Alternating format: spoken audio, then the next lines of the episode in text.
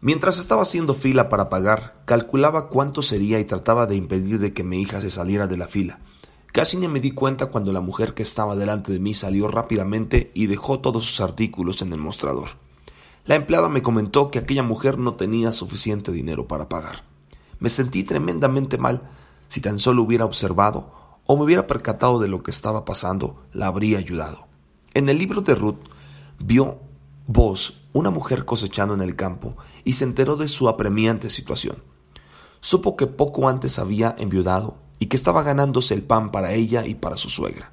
También vio que necesitaba protección y les advirtió a sus segadores que no la molestaran. Le proveyó más comida al indicarle a sus empleados que dejaran caer el grano a propósito e incluso se ocupó de consolarla y de suplir sus necesidades emocionales.